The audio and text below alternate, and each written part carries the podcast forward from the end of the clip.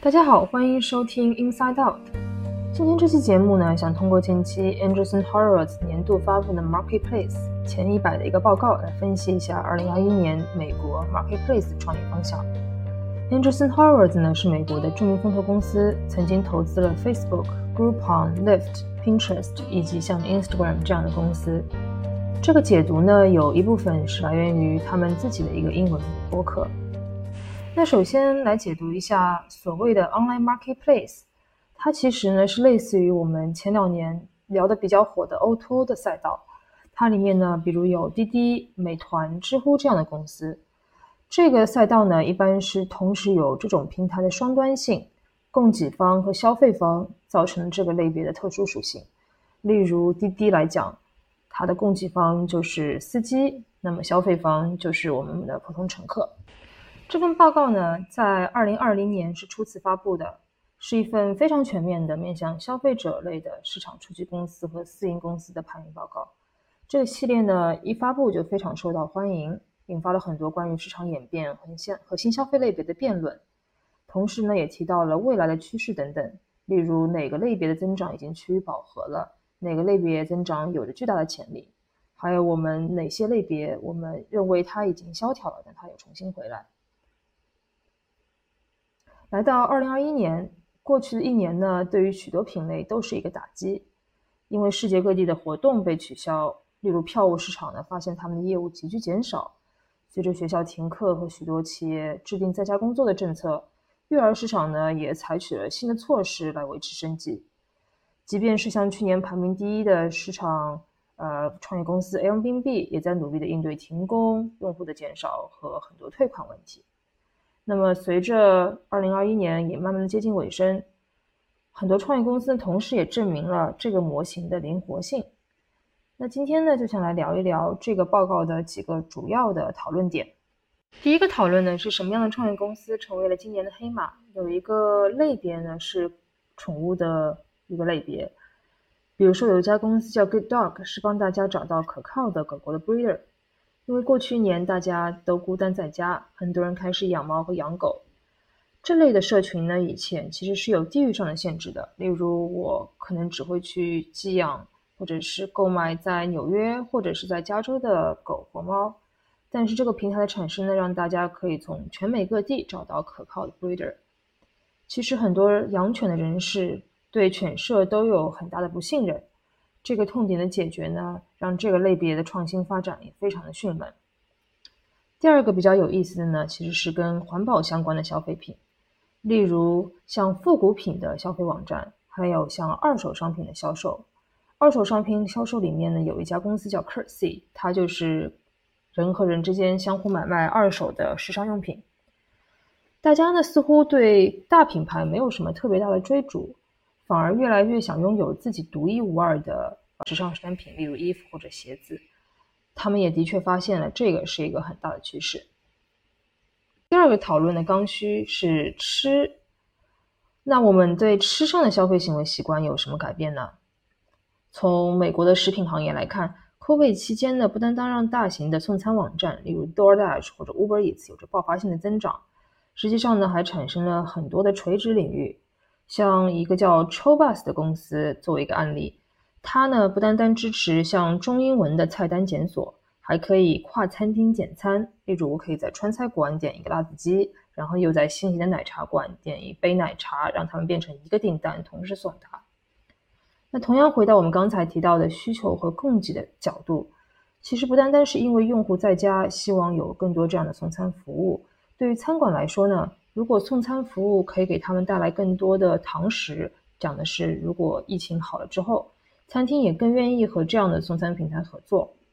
那其中有趣的类别呢，其实是中餐馆，因为即便是在疫情之前，中餐馆也在做的是主要低端的外卖为主，所以当有这类的送餐平台开始之后，他们也是相对于其他品类最容易接受这个送餐模式的。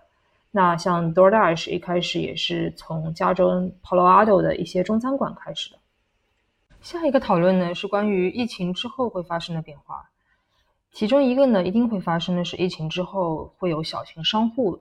一个一个归来。在疫情期间呢，Yelp 汇报了说有千万家的公司永久性的关门了，而这些呢还只是报给 Yelp 的数据，实际的数量呢肯定更多。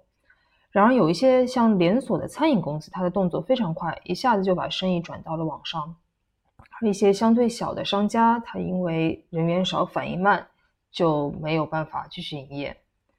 但是呢，在这些小型商户回来之前，肯定会有相当的一段时间是出现供给端的不平衡的。有一个数据非常惊人，在去年。Airbnb、DoorDash、Postmates 和 Instacart 呢，占据了有百分之七十六的私营市场份额。当然，在去年的时间里面，这占据百分之七十六的几个公司里，有三个已经被上市或者收购了。那 Instacart 呢，是唯一一个还没有上市的公司。所以在今年的私营企业中，Instacart 的 GMV 占据了百分之七十的份额。然而，当你去年看这个数据的时候，除了最头部的三家公司，其他的没有任何一个私营公司可以占到百分之一点五以上的份额，而且这些公司和公司之间的体量差距也没有超过百分之零点五。所以呢，除了这三个巨头以外，其他的创业公司竞争呢就是异常激烈了。所以呢，在这个报告中，其实谈到了几个点：第一，当一个 marketplace 的模式如果最终成功的话，它可以达到非常大的体量。就像他们一开始也不认为像 Airbnb 可以达到这么大的 GMV，但是我们事实证明了 Airbnb 现在已经成长为一个非常大体量的一个公司了。第二点呢，是当这样的公司成长的时候，一般其实是会在供给端这边先有一个爆发性的成长，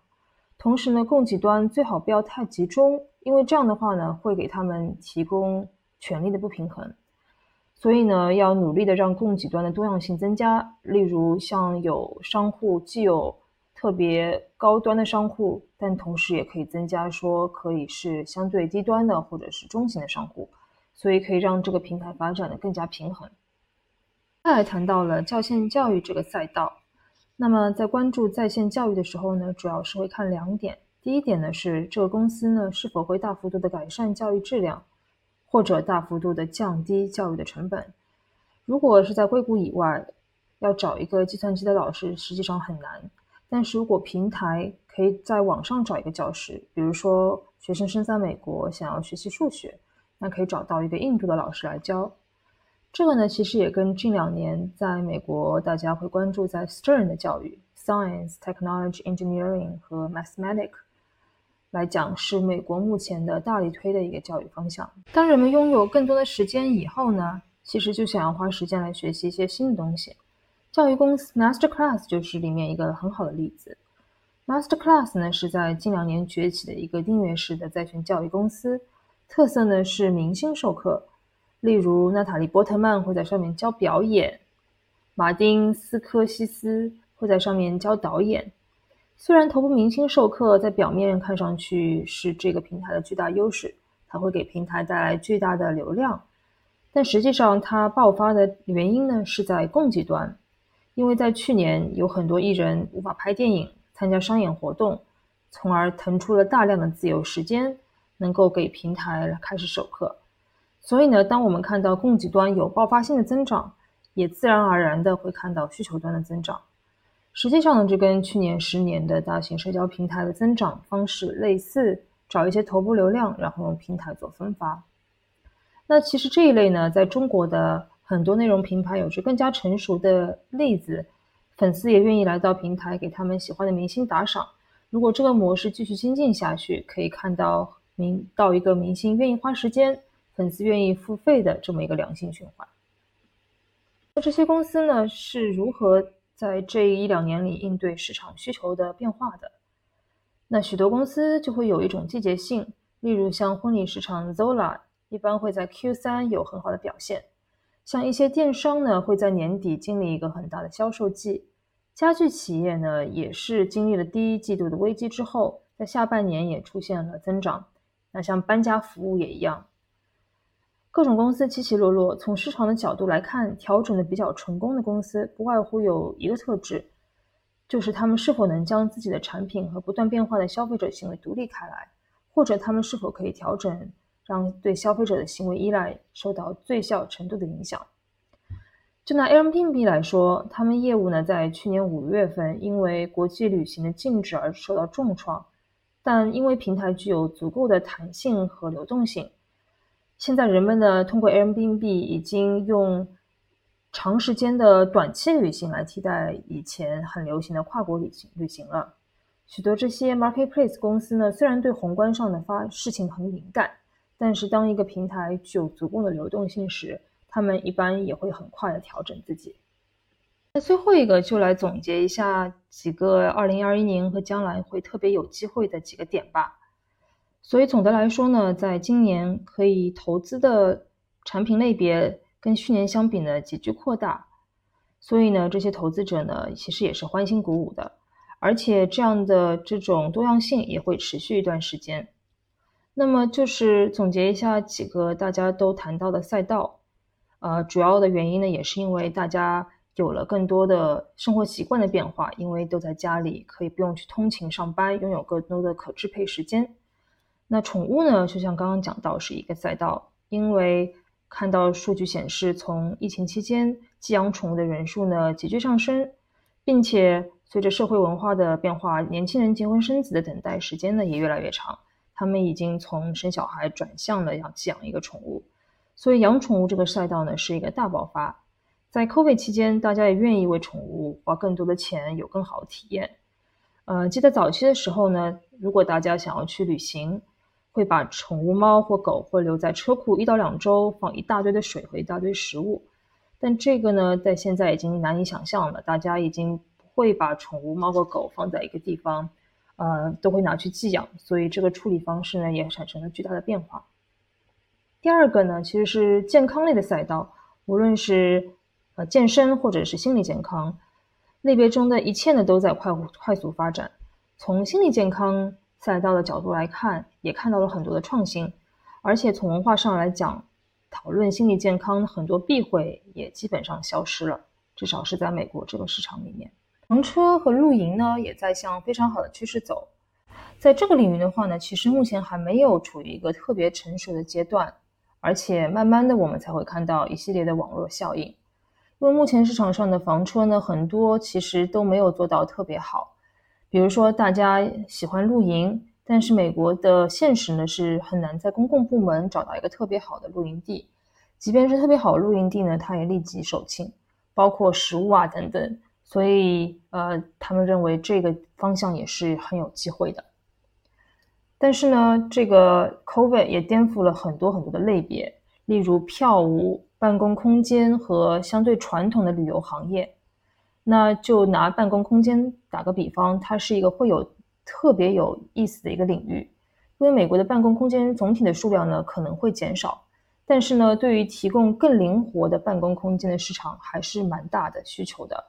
因为很多公司呢想要员工以后可以灵活选择来公司的时间。所以，如果做到可以满足这个需求和提供这样的服务，它将会解决一个非常大的痛点。关于旅行呢，一个重要的分界点其实就是商务旅行的部分呢，其实基本上已经经历了一个大翻盘。呃，经过最近都发现，如果一个团队从加州想要去纽约参加一个会议，实际上并不需要整个团队去。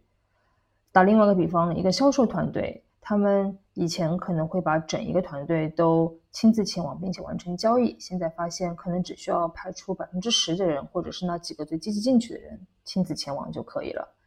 也就是说，很多人呢意识到了，他们其实是可以在疫情期间远程的进行大型的会议，呃，包括加入一些商业峰会。而且现在呢，也有很多优秀的在线会议软件可以替代这些使用案例。那另外一个呢，就是一个 NFT 的发展速度是前所未有的，在过去的两三个月里面，可以看到有几分钟就能完成数十亿美元的 NFT 的一个交易，艺术家呢也通过 NFT 呢销售他们的艺术商品。好了，这期的解读就到这里。如果大家对这份报告感兴趣，请查看文稿链接。下期我们再见。